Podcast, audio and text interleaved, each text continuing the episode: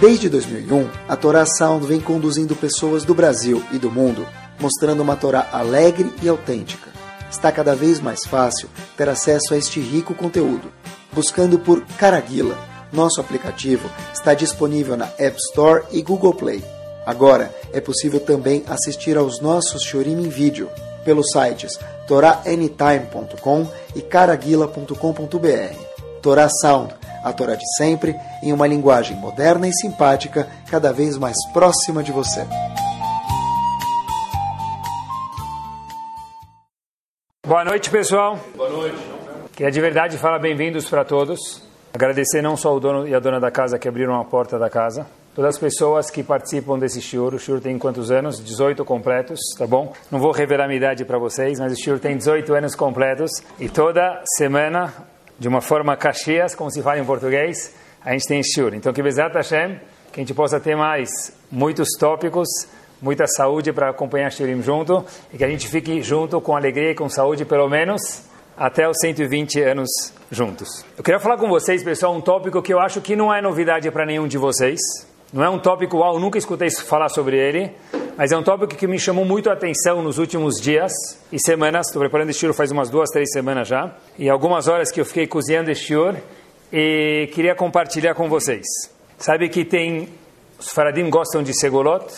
Então esse shiur, com certeza, quem não é faradim vai virar hoje também. Esse shiur é uma segolá para a pessoa literalmente ficar rica. Agora então ninguém vai querer sair. Acompanhem comigo até o fim do shiur. David Amelech falou para a gente no Teilim Kuf Rei 105, Zichru Nifleotav Asher Asa. David Amelech falou o seguinte, olha, lembrem os milagres que a Kadosh Baruch fez para a gente. E Chachamim pergunta para a gente, como assim, lembrem os milagres que Hashem fez? O que Hashem fez para a gente? Zichru Nifleotav, lembra dos milagres, óbvio que Hashem fez. Asher Asa, que Hashem fez. O que, que as palavras Asher Asa vêm incluir para a gente? E mais uma pergunta que eu queria fazer para vocês é o seguinte: quando o povo judeu saiu do Egito, eles tiveram muitos milagres. Tem discussão se tiveram 50, 150, 200. Dentro do Egito, eles tiveram quantos milagres? 10. Os milagres do Egito são mais famosos do que na saída. Mas na saída tinha 50, 200 milagres, de acordo com algumas opiniões, um monte de milagres. E Rav Victor Miller viveu em Nova York, e no livro dele, Share Orel, ele faz uma pergunta.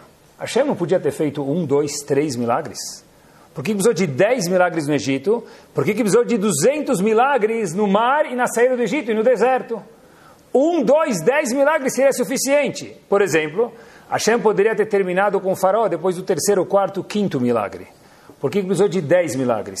Por que, que precisou de duzentos milagres na saída do Egito? Pessoal, ele traz uma resposta bomba. Ele fala para a gente que está escrito na Torá mas talvez a gente não leu dessa forma. Eu vou ler para vocês um passugo da Torá. Quando Hashem conta para a gente por que ele fez tantos milagres, Hashem responde para a gente na Torá textualmente. Que anir batet libo, eu Hashem dizendo, endureci o coração dele, quem é ele? Do faraó. Vetleva vadav, e não só do faraó, como também de um monte de outras pessoas no Egito, dos escravos dos egípcios. Leman, por uma razão só.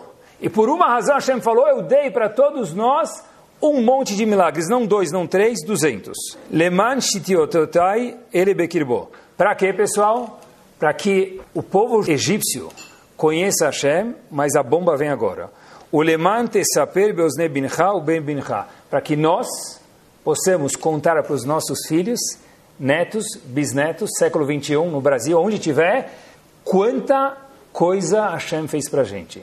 Quando David Amelech falou no Teilim, Zichruni Fleotav, lembra os milagres de Hashem? Ele adicionou duas palavras, Asher Asa, não é lembra os milagres. Lembra os milagres e que a gente precisa, estou falando comigo mesmo, saber agradecer por esses milagres. Hashem fez tantos milagres na saída do Egito, por quê? Para que nós possamos contar para os nossos filhos. Para quê? Para relatar, uau, olha quanta coisa Hashem fez por mim, e se Hashem fez tanta coisa pela gente, eu preciso fazer o quê? Agradecer a Kadosh Baruch Hu. Olhem só que impactante, pessoal. Todos os dias de manhã, os homens, e muitas das mulheres também fazem isso, a gente relata uma das passagens que está na Torá na saída do Egito. Que passagem que é essa? Quem me ajuda? É? Beleza. Os homens foram mais corajosos. Está escrito Az Yashir Moshe Bnei Israel, Vayosh Hashem, quando Hashem tirou a gente do Egito. A gente saiu do Egito, está escrito na, em Parashat Bechalach, a gente fez uma canção para Hashem agradecendo por todos aqueles 50 ou 200 milagres que eu falei para vocês, que é a discussão que Hashem fez para a gente na saída do Egito. E aí a gente vai, todos os dias de manhã no Sidur, de manhã em Shacharit, a gente relata isso de novo. Tem uma pergunta aqui milionária, pessoal. Os anjos, quando estavam na saída do Egito, eles viram o povo judeu fazendo esse cântico para Hashem. Az Yashir Moshe Bnei Israel. Contou o povo, Ashir al Hashem que galga, olha Hashem como você é grande, olha quantos milagres você fez para a gente, Hashem. Aí os anjos ficaram falando, olha, se o povo judeu cantou para Hashem, eu, anjo dizendo, também quero cantar. E um anjo começou a cutucar o outro, falou, eu também quero cantar. Hashem falou para os anjos, que? Vocês querem fazer um canto para mim? Me louvar? Na saída do Egito? Não condiz. Mas os anjos falaram, mas por que não? Falou, como assim? Acompanha comigo, disse Hashem. Para os Eudim serem salvos, o que, que teve que acontecer no mar? Milhares e milhares e milhares de egípcios morreram no Egito e no mar também. Então disse Hashem, nas palavras de Hashem, vuim bayam, minhas criaturas estão morrendo, vocês querem fazer um canto para mim? Vocês querem me agradecer? Então os anjos falam, desculpa Hashem. E os anjos nunca puderam agradecer a Hashem na saída do mar por todos os milagres que eles viram. Eu tive uma pergunta. Se os anjos não podem agradecer, como a gente pode agradecer e como a gente tem a audácia de todos os dias falar na Tfilah, Az Yashir Moshe Bnei Israel. Se Hashem falou para os anjos, por favor, fica quieto, vocês estão proibidos de me agradecer. Então, como que é, como que é possível que nós, Eudim, todos os dias a gente agradece a Hashem, todos os dias, Shabbat, Yom Kippur, Rosh Hashanah, Sukkot, Pesach, Purim, o dia que for, no Sidur, Az Yashir Moshe Bnei Israel. Tive essa pergunta por muito tempo, eu vi uma resposta bomba, pessoal. De fato, para Hashem escutar um canto, quando tem filhos dele morrendo egípcios, para Hashem dói muito. Então, como ele permitiu que a gente fizesse o canto e a gente repete todos os dias, dizem Rahamim para a gente uma coisa, uma pérola. Para quem foi o milagre, pessoal? Quem teve benefício do milagre? Nós ou os anjos? Nós. Então Hashem falou, de verdade dói para mim o coração quando alguém vem me louvar, quando tem nações, no caso egípcios, que também são meus filhos morrendo. Porque todo ser humano é literalmente filho de Deus. Mas os Yehudim, como eles podem agradecer? Como assim, como eles podem agradecer? Como é possível, diz a Kadosh Baruch Hu, que alguém tem o benefício de alguém e não lhe agradece? Ou seja, pessoal, em que bomba, os anjos não podiam louvar Hashem, por quê? Porque eles não tiveram nenhum benefício direto para eles. Então Hashem falou, tem egípcios morrendo também são, meu filho, são meus filhos, não, não me agradece. Em contrapartida, os Yehudim vieram e agradeceram a Hashem como? Mas também tem egípcios morrendo. Hashem falou, eu entendo. Mas já que o milagre foi feito para vocês, para nós, então é impossível que a pessoa não agradeça, mesmo que Hashem está machucado, que teve que matar egípcios para que esse milagre aconteça. Pessoal, a gente aprende daqui algo impactante. Mesmo quando algo machuca Hashem de alguma forma, que foi o caso da saída do Egito, a gente agradeceu a Hashem e a gente tem que agradecer a Hashem todo santo dia, literalmente. O conceito aqui chamado Akarat Atov. Tem um korban que tem a ver com Akaratatov, com gratidão, thanks, todarabá, muito obrigado. Tem um korban que tem a ver com isso. Que korban que é? Todos os dias de manhã, como se fala obrigado em hebraico, já dei a dica para vocês. Toda. O korban de obrigado é korban toda. Eu não gostaria de traduzir como ação de graças, tá bom? Por razões óbvias. Mas o toda é o korban toda. É o korban merci beaucoup Hashem. Thanks a lot. Quando alguém traz um korban todá, quando ele teve algum benefício, e ele obviamente tem que sentir esse benefício, porque a gente sempre tem benefício, mas a gente às vezes não sente, e aí a pessoa vai no Betamigdash e traz um korban todá. Agora tem uma peculiaridade desse korban todá, desse sacrifício que era trazido no Betamigdash. O único sacrifício que vai ter no fim dos dias, quando chegar a Geulah, quando Hashem achar o momento certo, o único sacrifício que vai continuar existindo é o korban todá. Todos os outros sacrifícios não existem mais. O Corban de manhã, de tarde, de Yom Kippur, tudo vai parar. O único Corban que vai estar existente no futuro, no Lamabá, qual vai ser? Corban Toda. O Corban, merci beaucoup. Thanks a lot. Muito obrigado. E a pergunta, pessoal, é... Por que todo o trabalho do Betamigdash vai ser anulado e o único Corban que vai se manter é o Corban Toda? É o único sacrifício que vai existir no Betamigdash. O Betamigdash do Olam Abba vai ter só uma única função: receber sacrifícios do Korban Todá, do Korban muito obrigado. E a pergunta, pessoal, é por quê? Qual que é a lógica? Uma vez escutei do meu Rosh Hashivá, faz 22 anos atrás, o seguinte, ele trouxe que um dos grandes pensadores da nossa Torá foi chamado Rav Moshe Chaim Lutzato, mais conhecido como Ramchal.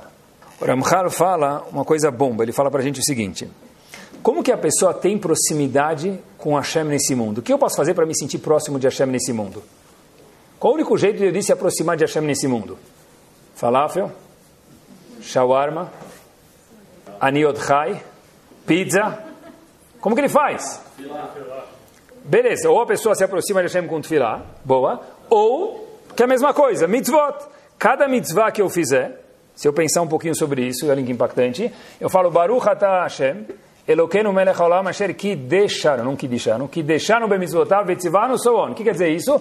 Asher que deixaram bemitzvotav quer dizer que Hashem me santificou com aquela mitzvah. A gente pode falar isso muitas vezes, mas nenhuma vez pensar. Asher que deixaram bemitzvotav quer dizer eu só sou mais kadosh porque eu faço mitzvot. É isso que me faz mais kadosh, homem ou mulher. É a única forma de se aproximar de Hashem. Tfilah é uma mitzvah. Então, pessoal, no futuro, no Olam não tem mitzvah. Qual é a única forma que eu posso me aproximar de Hashem no futuro? Porque não existem mitzvah no futuro. Mitzvah, pessoal, é um presente para gente. É igual o ticket da Mega Sena. Porra, Rabino, está acumulada! Depois que sair o sorteio, o cara vai correndo na loteria comprar o ticket. O que eles vão falar para ele? Salamat, já foi o sorteio. Enquanto nós estamos aqui, Antes do sorteio, a pessoa pode jogar. Depois que já saiu o sorteio, não tem mais nexo jogar. Talvez num outro concurso. Quando a pessoa chega no Lamabá, não existe mais mitzvot e averot. Não tem mais como fazer mitzvot e averot. Qual é a única forma de se aproximar de Hashem? Através de falar obrigado para Kadosh Baruch Hu. Por isso que diz Rav Moshe Chaim Lutzato, pessoal, em que bomba. Todos os korbanot, todos os sacrifícios, tudo que vai ter no Betamigdash vai parar de existir. O único korban que vai ter no Betamigdash é o korban Todá. Por quê? Porque lá não existem mais mitzvot e averot. A única forma de eu me aproximar de Hashem como que é? Através de eu agradecer a Hashem. Só que essa vitamina, ela existe não só no Lambá, existe aqui, pessoal. Agradecer a Hashem. Falar obrigado para Hashem. Eu não quis dizer na Midah Falamudim, porque às vezes vira tefilá, a gente acaba se acostumando sem querer. Eu quis dizer de verdade, parar de vez em quando em português, no elevador, no sacolão, no business, na fila de espera do médico, aonde for, no idioma que for, é falar para Hashem, muito obrigado. Pelo quê? Já vamos chegar lá. Eu queria contar para vocês, pessoal, que eu sei que é difícil agradecer a Hashem, mas precisa. E por isso que é o único korban que vai sobrar, porque a única forma de eu me ligar com Hashem no Lamabá é agradecendo Ele, só assim que eu posso me aproximar de Hashem no Lamabá. Eu pensei que era um machal, que era uma lenda, mas eu procurei a história verdadeira. Tinha um businessman, tem ainda, muito bem aventurado em Israel. O que, que ele fazia? Tinha um, um business pequeno, e aí ele começou a separar um pouquinho de dinheiro e usar esse dinheiro para comprar real estate, comprar terrenos.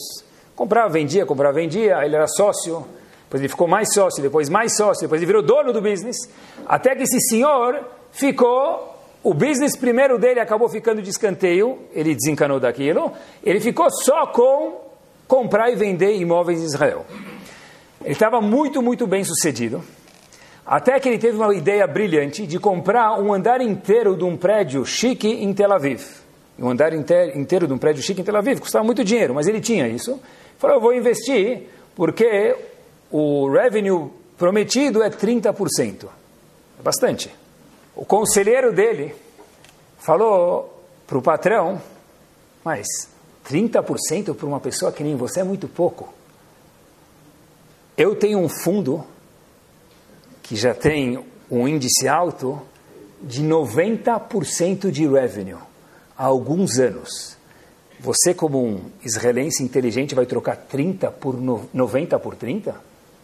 Pensou, viu a lâmina do fundo, analisou, FDIC insured, olhou, procurou, falou, uau, é óbvio que eu vou. O cara colocou o dinheiro dele lá, pegou um pouquinho mais emprestado, porque em português, claro, alavancou, e investiu a 90% o dinheiro dele. Como o próprio nome diz, Alzenemar fundo, porque muitas vezes o fundo, Minashamai, ele vai para o fundo também. É, não é Lashon Kodesh, mas às vezes, infelizmente, dá certo. Então, o fundo foi para o fundo. E o nosso grande amigo lá, Razito, perdeu tudo. E mais um pouco. Porque ele estava alavancado. Ele tinha que agora pagar a dívida dele de volta. E, para o destino dele, a pessoa que deu crédito para ele era naquele mesmo prédio em Tel Aviv, onde ele queria comprar um andar inteiro. Ele foi num dos andares, bateu no office, falou: Olha, eu sou tal pessoa, eu perdi, eu precisava de alguns mil shkalim para quitar minha dívida. Eu acabei perdendo tudo, mas algum dia eu vou voltar ainda. Analisaram o crédito dele e tal, falaram: Olha, a gente vai te dar uma parte disso. Pegou o dinheiro em cash para pagar para as pessoas. E ele olhou para aquele elevador, olhou para aquele prédio e falou: Uau, isso aqui, o andar inteiro disso podia ter sido meu. Um prédio arranha-céus um prédio arranha-céus, falou, eu vou relaxar um pouquinho. Ele subiu no último andar do prédio de Tel Aviv. Vista, pessoas, formigas lá embaixo. Ele começa a olhar com a maletinha dele de dinheiro, a sacolinha dele de dinheiro, olhar, impressionado. Uau, que bomba esse lugar. Tá bom, perdi o um andar daqui, Bezat Hashem, numa próxima eu volto. Ele foi descer, Sakrilbab. A porta estava fechada. Ele abriu a porta de emergência do último andar, para ver a vista e a porta estava fechada. Ele não conseguia abrir a porta. Bom, tem o dinheiro aqui, tem eu aqui, mas o tempo está passando e ninguém vai nunca descobrir que eu cheguei aqui em cima e eu não quero terminar minha vida aqui em cima. Então ele ficou desesperado, começou a gritar: Hey, Shalom, Kadish, qualquer coisa. E ninguém olhava, porque ele estava tão alto, ninguém conseguia nem ver lá de cima. Até que esse nosso amigo falou: Olha, eu já estou devendo dinheiro, mas pelo menos minha vida eu tenho. Ele pegou alguma cédula dele e jogou lá embaixo. E a cédula começou a cair, ele acompanhou o movimento, ele viu que alguém pegou o dinheiro, olhou e falou, uau, e colocou no bolso. Ele continuou gritando, ei, shalom, shawarma, falafel free, olha para cá. Ninguém olhava para ele. Ele pegou e jogou mais uma cédula. Ele jogou mais uma cédula e mais uma cédula. Ele falou, uau, isso não está adiantando absolutamente nada. Ele ficou desesperado. Até que o homem começou a andar de um lado para o outro, viu que estava escurecendo, e falou: é impossível que minha vida vai terminar aqui, é ridículo isso. Ele começou a andar, e ele viu que era a laje lá em cima, no último andar daquele prédio em Tel Aviv. Tinha algumas coisas de, de pintor, de que sobrou lá em cima, material de construção. Ele começou a achar umas pedras lá em cima. Ele começou a andar, brincar com as pedras, desesperado, falou: tive uma ideia. Ele pegou, jogou uma pedra para baixo. E aí começou a jogar, e as pedras caem lá de cima, é pedras pequenas, mas com a velocidade começa a pesar. E aí um monte de gente começou a olhar para cima. Aí ele começou a jogar mais, falou: Hey, tu! Era uma pedra, outra pedra, outra pedra. Dito e feito, queridos. História verídica. Depois de alguns minutos ele conta que na porta de emergência do último andar de Tel Aviv, onde ele estava, chegaram um monte de policiais para prender esse homem. Ele falou: Por favor, me levem para onde vocês quiserem, só me tiram daqui. E obviamente que ele contou a história para eles, que ele foi pegar dinheiro emprestado e ficou no último andar, ele provou e a história foi pronta. Pessoal, eu aprendi um, ponto bomba para minha vida dessa história que eu queria compartilhar com vocês. Quando a gente está recebendo dinheiro do Shamaim, dos céus, brachot, saúde que a gente pode ir no banheiro, filhos em casa, dentro de toda a mensalidade de escola, por trás dela tem um filho vivo, Baruch Hashem.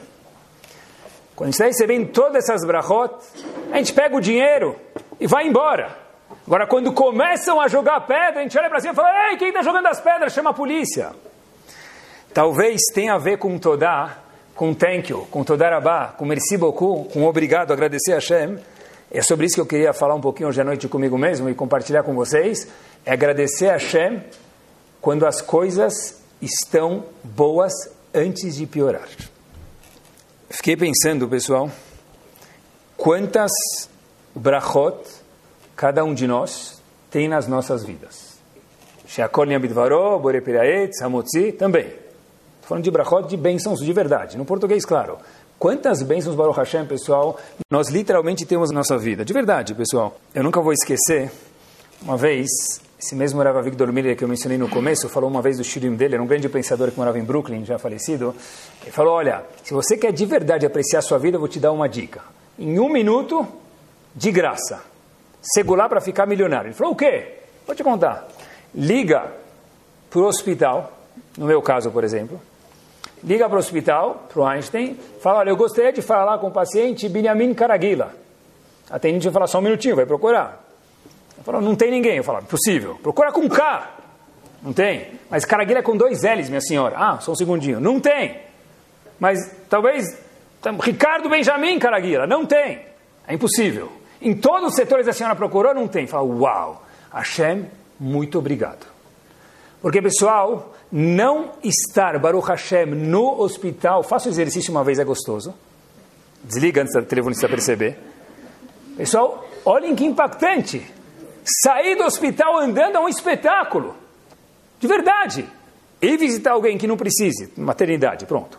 E sair de lá, poder sair do hospital merece uma brachá, é muito obrigado. Não, depois quando joga pedra, pedra no rim, aí, oh, puxa vida, olha para cima, Hashem, porque isso aconteceu comigo. Também pode se dirigir a Hashem que não aconteça nada de grave com ninguém daqui.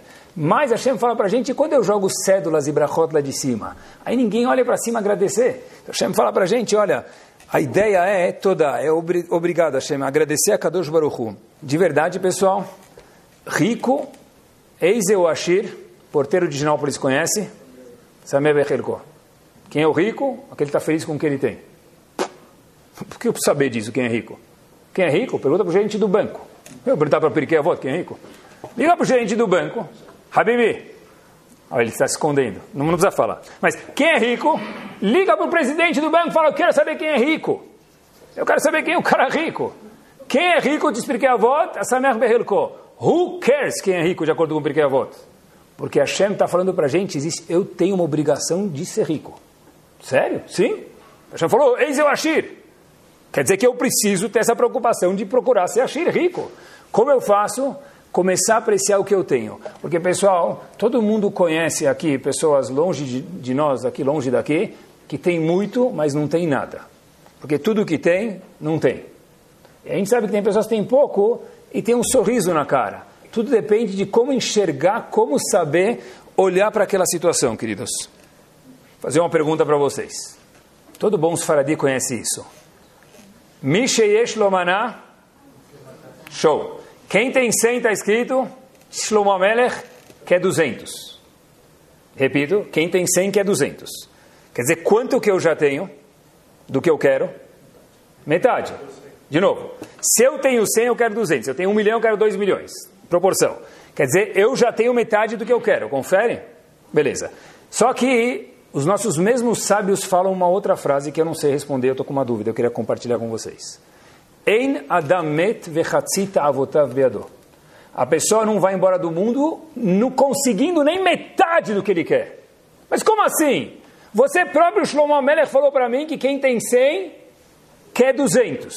De repente você me conta depois que a pessoa vai embora do mundo depois de 120 anos bem vividos e não consegue agregar nem metade do que ele queria. Mas matematicamente, 100, 200 é metade. Então, como que ele falou, pessoal? A pessoa não consegue alcançar nem metade do que ele queria no fim da vida dele. Eu acho que a resposta é simples, é verdade. Quem tem 100 quer 200. Mas se a pessoa, acompanhe com quatro ouvidos que eu falar para vocês, está focada no 200, o 100 que ele tem não vale absolutamente nada. Eu acho que é isso que o Shlomo Melech está ensinando para a gente. Quem tem 100 quer 200, é verdade. Money-wise, ele tem 50%. Ele tem. Porém, dizem Rahamim para a gente, a maioria das pessoas vai embora do mundo sem mesmo metade. Mas como ele tem 50%, tem. Mas se eu estou focado só, que eu queria ter mais uma geladeira, mais um lustre, mais uma casa na baleia, mais uma reforma igual a minha vizinha, o que eu tenho hoje não vale absolutamente nada. Isso que Rahamim estão falando para a gente. Eu tenho no extrato metade. Mas esse metade para mim não é nada, porque eu ainda não cheguei no arco-íris do outro lado. E como que eu faço para ter os 50%, agradecer a Kadosh Baruch Em que fila? Nenhuma, pessoal, em português, na fila do supermercado. Em casa, no terraço. Aonde for, Aonde for, agradecer a Hashem. Hashem está falando, eu espero isso da gente, porque quantas brachot a gente já tem, pessoal? Eles contam que uma vez tinha um cara que ele queria vender a casa dele, ele não estava conseguindo, então ele chamou uma empresa de marketing muito, muito, muito, muito boa. E fizeram todo um design, fotos, etc e tal, e aí ele vê uma matéria no jornal, e o cara mostra para ele e fala, olha, essa é sua casa, está aqui, eu fiz uma propaganda, tal, essa é tua casa. Aí o cara fala, ele começa a chorar, falou, por que você está chorando? Ele falou, uau, essa é minha casa. Falou, ah, é sim, por que você está chorando? Falou, eu estou chorando? Eu queria ter uma casa como essa. Ele falou, Habib, essa é a sua casa. Essa é a sua casa, olha melhor. Falou, ah, eu nunca tinha percebido que eu tinha tudo isso. Nas nossas vidas, pessoal, é só fazer um pouquinho de marketing para nós mesmos, para poder ver com os olhos doces quantas brachot nós já temos e quanto a gente precisa agradecer a Kadosh Baruch É que no mundo ocidental, para eu estar feliz, eu preciso ter os meus desejos preenchidos. E o que, que a Torá tem a dizer sobre isso? A Torá fala para a gente uma coisa interessante. Torá falou que se você puder ter os desejos preenchidos, por que não? Why not? Mas olhem só como a Torá é um show, pessoal. De verdade, de colocar babador. Eu vou contar para vocês uma história que todo mundo conhece fazer uma pergunta que a gente nunca tenha pensado. Quantas imaot a gente teve? Matriarcas? Quatro. Uma delas era Rachel. Rachel, se cada matriarca, se tivermos quatro matriarcas, e o total são doze filhos, doze tribos, cada uma tinha que ter quantos filhos? Três. Fácil? Level 2. Leá, quando teve o quarto filho dela, chamou o filho dela de Yehuda. Da onde vem o nome Yehuda? Disse Leá, quando teve o quarto, quarto filho, falou, uau, apamudet Hashem, agora eu preciso agradecer a Hashem. Why, lama, pourquoi? Simples. Porque se cada matriarca tem que ter três filhos, e eu tive o quarto, então eu tive mais do que o meu chefe. Então agora, ata, apam, agora, now, eu preciso agradecer a Hashem. Tá bom? Qual a pergunta de um milhão de dólares aqui? agora você precisa agradecer a Hashem? Agora que eu estou CEO do mundo, eu agradeço a Hashem. Mas como? E até agora? Agora não para com isso, até agora era Schlepper. Como assim? Eu pensei que se fosse Leá, está escrito na Torá isso, eu ia agradecer a Hashem primeiro, terceiro, e no quarto falar, uau, Allahu Akbar Hashem. Mas por que? Sem o boom. Mas por que, pessoal? Ela falou só no quarto, agora eu preciso agradecer a Hashem. Ela nunca agradeceu a Hashem até agora. Ah, deve ser que ela agradeceu. A Torá não conta, então não vamos inventar. Por que ela só agradeceu a Hashem agora, pessoal? Um dos Rabanim, de poucos anos atrás, Rav Pam, fala uma resposta que entra como uma luva, e essa é a resposta da Torá, pessoal, impactante. Ele fala uma bomba, ele fala o seguinte: reconhecer que eu ganhei mais do que eu mereço é algo muito top. A virtude de Leá foi que ela chegou no quarto, o filho falou: Uau, eu, me, eu agradeço a Hashem que eu recebi mais do que a minha porção. Diz Rafam para a gente, a Torá está vindo ensinar para a gente que eu tem que saber falar para Hashem: Uau, eu recebi mais do que eu mereço. Porque muitas vezes acaba sendo sem querer que nos nossos olhos o que? Eu sempre mereço mais e ele está sempre me devendo. Leá falou: Olha, eu sei que eu recebi mais do que minha porção, só vou agradecer a Hashem agora, só. E qual a lição para a gente? A lição para a gente é falar, uau, eu recebi mais do que eu mereço. Porque, de fato, queridos, se a gente fosse pensar juntos, sai do banheiro, devia agradecer a Hashem. Não devia? Não é por acaso que a gente tem o quê? A Sheriatzar. Depois que a gente come, gente agradecer a Hashem que a gente tem comida. Tem gente que tem dinheiro e não tem comida em casa. Tem gente que tem, né? Ou tem gente que não tem fome, tem gente que não sai comer. Ah, agradecer a Hashem. Talvez não seja por acaso que a gente tem brachot para fazer todos os dias. Não estou falando de fazer brachot, brachot de varó. É parar uma brachá de vez em quando, não um por dia, por dia é muito, mas de vez em quando. Uau, Hashem, que mérito eu tenho de poder comer. Outro dia eu estava na escola Betriakov, onde eu dou, trabalho um pouquinho lá. Eu sentei do lado de um colega, lembrei agora. cara de computação, glat non-Jewish. Nada. Sentei do lado dele, estava comendo, ele estava comendo, de repente ele abaixa a cabeça e faz assim. Falei, meu Deus, Atsalá. O que aconteceu com o cara? Apagou aqui do nada. Ele viu o chuchu, tinha chuchu na mesa, no prato dele, falei, o cara não gosta de legumes. Apagou. Aí eu falei para o cara, ele não respondeu, de verdade, fiquei preocupado. Um, dois, três segundos, depois o cara levantou, eu falei, tá tudo bem, grande? Ele falou, claro. falei, para com isso, que é teatro aqui? Você quase me matou do coração. Falou, como assim, Rabino? Toda vez antes de comer, eu paro três segundos e fecho os olhos e eu agradeço a Deus por ter comida no meu prato. Eu falei, você está zoando, cara, para com isso, vai, fala sério, eu sou novo aqui, para com isso, fala, qual que é a pegadinha aqui? Falou, estou falando sério. Sabe quanta gente não tem comida aí no mundo? Talvez não no nosso meio, Baruch Hashem, mas tem gente que não tem. Eu paro e agradeço a Hashem. Falei, uau, alevai, yaret, oxalá, que a minha brachá seja um décimo desse seu pensamento. E minha brachá mudou depois que eu vi aquele não Yehudi. Ele me ensinou uma coisa. Parei um segundo, eu posso comer. Que monstro, que top, pessoal. É muito, é impactante, pessoal. Acordar de manhã. De verdade, é uma, é uma benção. Birkota Shachar. Estava outro dia, eu queria dar uma dica para vocês. Estava outro dia estudando com um empresário. E ele falou para mim, Rabino, tem um, mais um milagre que eu vou escrever no meu caderno. Falei, que, quem já tem caderno hoje em dia? Os alunos têm computador. Que, que, quem escreve alguma coisa hoje em dia? Falou, eu tenho um caderninho. Eu falei, caderninho do quê? Falou, eu tenho meu caderninho de milagres no business. Cada vez que acontece alguma coisa no business, que é um milagre, eu devia emprestar para ele, não emprestei. Devia comprar, não comprei. Devia fechar o câmbio assim, não fechei. Um monte de milagres que eu tenho, eu escrevo no meu caderno para agradecer a Hashem. Isso é um corban toda dos nossos dias. De verdade. Pegar e escrever uma vez por semana um milagre. Algum milagre aconteceu comigo. E se não escrever, chegar em casa e contar. Gente, filhos, esposa, você não sabe que milagre eu tive. É verdade. Hoje eu fui estacionar, eu saí, o cara do CT chegou. É um milagre.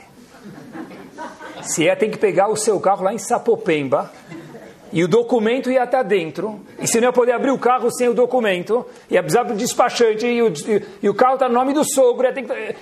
é rolê. É um milagre. É Corban toda. Quem compra Fusca amarelo, na rua, o que, que ele vê? Ele nunca tinha visto Fusca amarelo na rua. Ele agora começa a ver, olha quantos Fuscas amarelos tem. Quando a gente sintoniza no canal do Corban Todá, do Merci Beaucoup, de agradecer a Hashem, a gente começa a perceber quantas coisas eu devo para Hashem agradecimento. De verdade, pessoal, isso faz a gente ficar mais rico. É uma questão de sintonia. Pessoal, altas expectativas trazem insatisfação. Repito, altas expectativas trazem insatisfação. O que quer dizer isso, pessoal? Eu só vou agradecer quando minha casa for, quando minha esposa for, quando meu marido for, quando meus filhos forem. Quando a recuperação, quando não for. Quando que vai agradecer, então? Se minha expectativa é mais baixa, pode ser em nota também, tá bom? Vai, não posso fugir da escola. Até hoje eu não saí da escola, então vou falar para vocês. Se eu, meus filhos chegam em casa, tem duas visões. Tem machloket. Tem alguns que olham para um 7,2. Eu nunca vi nota 7,2 nas minhas provas, meus amigos conhecem isso. Tá? Mas tem alguns que falam 7,2. Meu, você é burro. Tem mais 28 pontos para você acertar para dar 10. E tem outros que falam Korban Todá para o 7,2. Se eu tenho altas expectativas do meu filho, ele vai entrar em Harvard. Não, ele vai ser o Korban, mas não Todá, coitado. Porque ele nunca vai ser feliz. Porque tudo que ele fizer, ainda vai faltar 2,8. Mas eu quero que ele entre em Harvard. O que, que adianta ele entrar em Harvard, galera? Entre também, não é isso que eu estou falando. Mas o que, que adianta ele entrar em Harvard igual um tapete, igual um lixo? Nada. Porque ele, meu pai sempre fala, minha mãe sempre fala que eu tenho que ser o melhor. Talvez se ele tiver uma cabeça do melhor e não for tão bom, eu acho que ele vai se dar mais bem na vida. Se ele puder fazer os dois, coloca a voto. Mas é olhando para o 100, ele tirou 7,2. Uau, que show! Não quanto faltou 28, pessoal. Isso tem a ver com Korban Todá. E, pessoal, olhem quanto é importante isso. Tem um Midrash que conta para gente o seguinte, que Midrash está em Shirashirim, tinha um casal que passou 10 anos sem filhos. Se encontra o Midrash. A mãe olhava a vizinha, os vizinhos passeando com o carrinho, voltando, grito, choro, fralda, mamadeira. Ela não tinha esse mérito.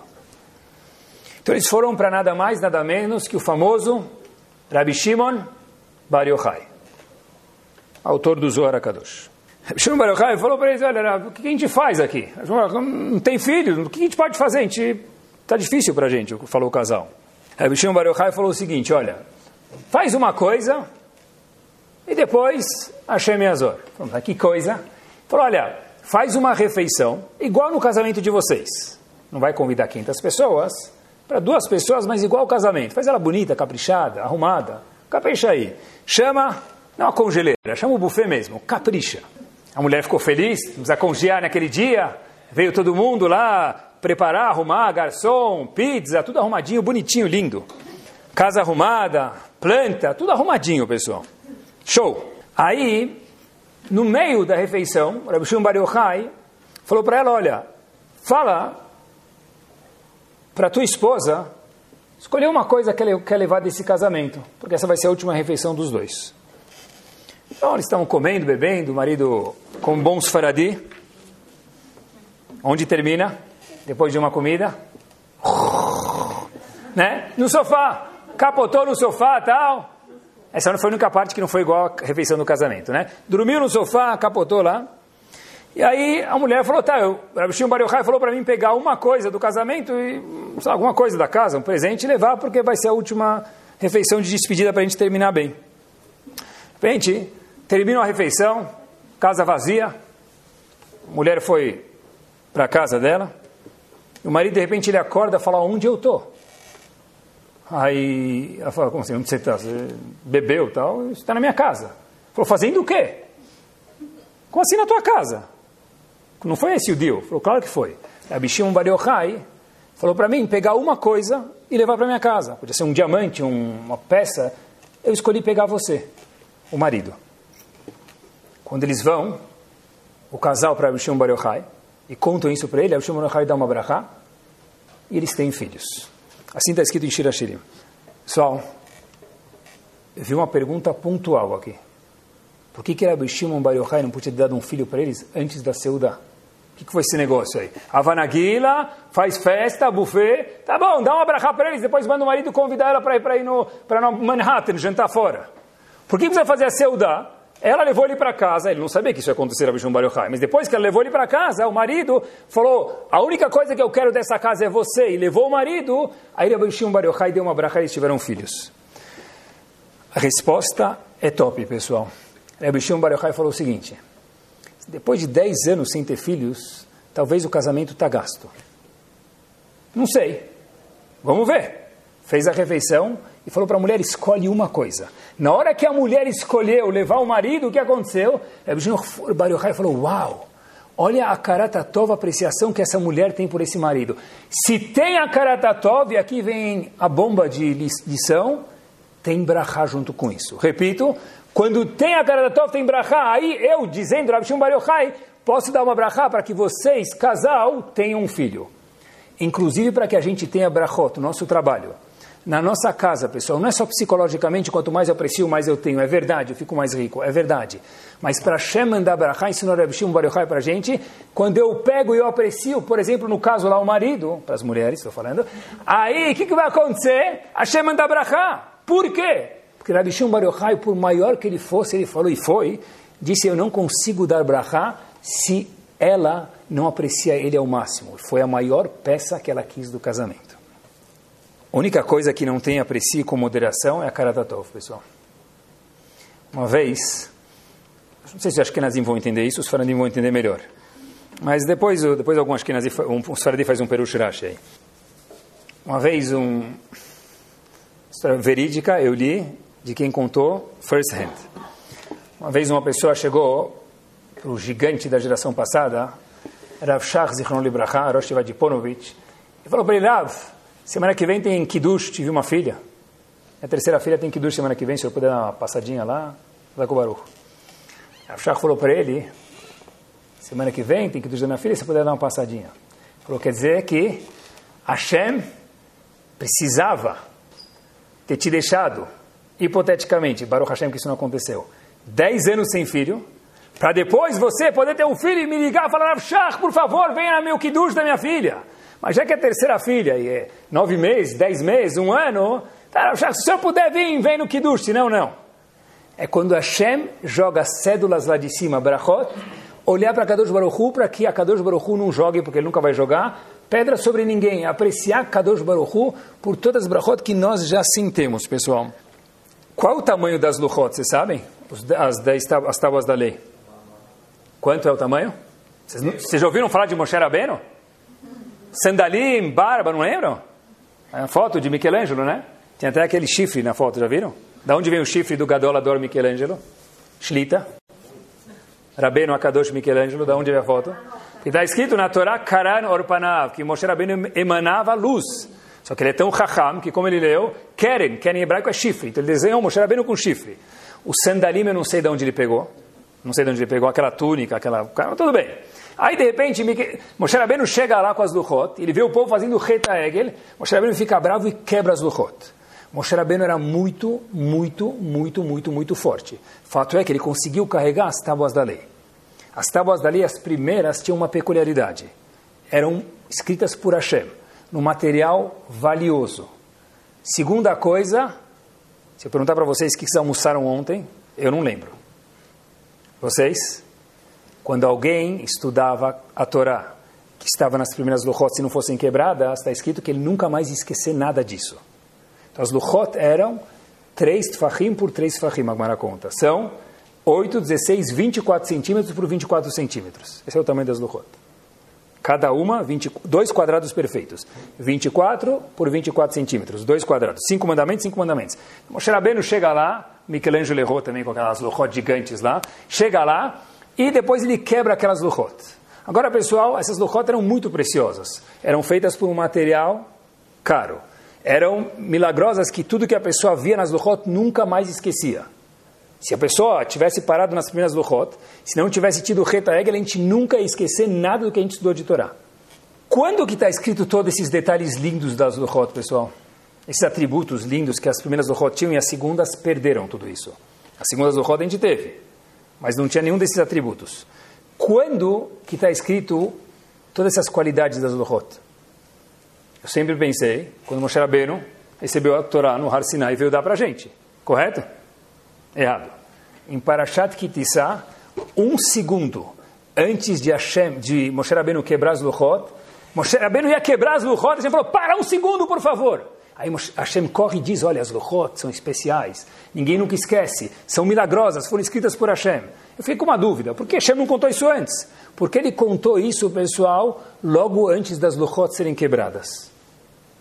Resposta é óbvia, não é?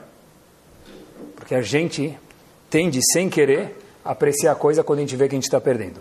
Para o Hashem, todo mundo que tem pai, que vive até os 120 anos, mas quando os pais ficam muito doentes, a gente fala, uau, eu deveria ter curtido mais meus pais. Quando Leavdil, os filhos entram na roupa, aí a mãe começa a borrar aquela maquiagem de sei quantos mil reais. Aí o marido olha e fala, você pagou tanto dinheiro para fazer as fotos. Kleenex, tal, não adianta. O que, você está chorando? Estou chorando de emoção, meu filho. Já foi. Baruch Hashem. Não, eu deveria ter aproveitado mais no parquinho com ele, sem estar com WhatsApp, sem estar com Insta, sem estar com Face, sem estar com Shaharez. Eu deveria, eu deveria, eu deveria. Hashem fala para a gente, olha, lembra das Luchot. Não espera terminar para depois falar eu deveria. Hashem falou para a gente, eu vou te contar o louvor das Luchot, por quê? Porque a tendência normal do ser humano é apreciar alguma coisa, fala toda, merci beaucoup Hashem, quando ele já infelizmente vê que aquilo está prestes a terminar. Quando está terminando, ele fala, Hashem fala, olha Habibi, começa a apreciar antes. Quando os filhos estão pequenos também dá para apreciar. Depois quando ficar velhos vai ser melhor, também vai ser ótimo. Mas dá para apreciar, estou com saudades daquela época. Qualquer bobo sabe falar isso, pessoal. Raham quem é? Quem é Raham? Querem que eu conte vocês quem é Raham? Pessoal, olhem que bomba. Raham é sábio em hebraico, não é? Het, Haf e Mem. Hatzi, Kos, Malé. Uau! Raham é saber curtir agora o que eu tenho, aquele meio copo cheio. Eu acho que eu tenho um copo cheio inteiro, não tenho meio, Baruch Tenho, se alguém perguntar para mim, você tem meio copo cheio? Acho que isso é uma coisa de não Yehudim. O Yehudim tem que ver, eu tenho um 90% cheio. Não fala 100 porque dá Inara. Mas, oh, ainda com Hamsi no bolso. Mas, mas não é Hatzi Kosmale. Chacham é pelo menos Hatzi Kosmale. Chacham Hatzi Kosmale. Vê quanto que a gente tem, pessoal, de verdade, Baruch Hashem. A gente sim tem, Baruch Hashem, um monte, pessoal. Para ter uma geladeira bagunçada em casa, senhoras, é porque tem marido e filhos por perto. Tem gente que não tem marido nem filhos e gostaria de ter uma geladeira bagunçada para reclamar da mensalidade da escola, Eu sei que é baratinha, não se preocupem, tá bom? É porque Baruch Hashem, eu tenho filhos na escola. Tem gente que não tem mérito de ter filhos numa escola. Então, cada vez que chegar boleto, eu falo, uau, preciso me organizar para pagar ele. É verdade. Não estou desmerecendo isso. Tá bom? Mas a ideia que tem é para ter um boleto tem que ter por trás disso o quê, queridos? Um filho atrás. Para ter congeleira, senhoras, significa que tem o quê?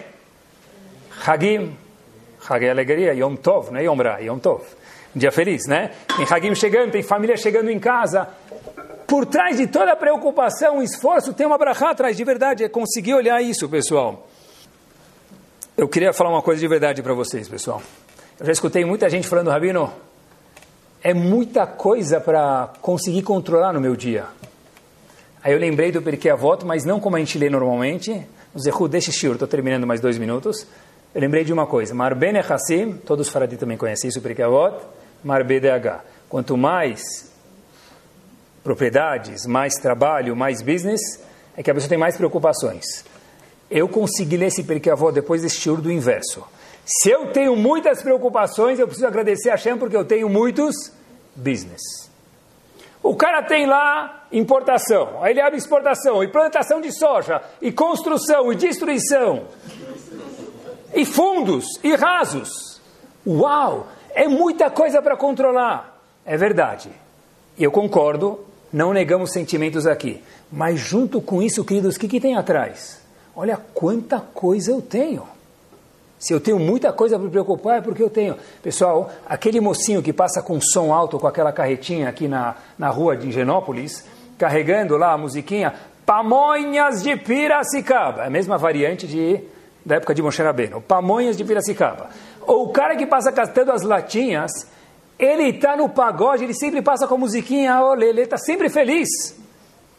Como é possível que a gente não está feliz?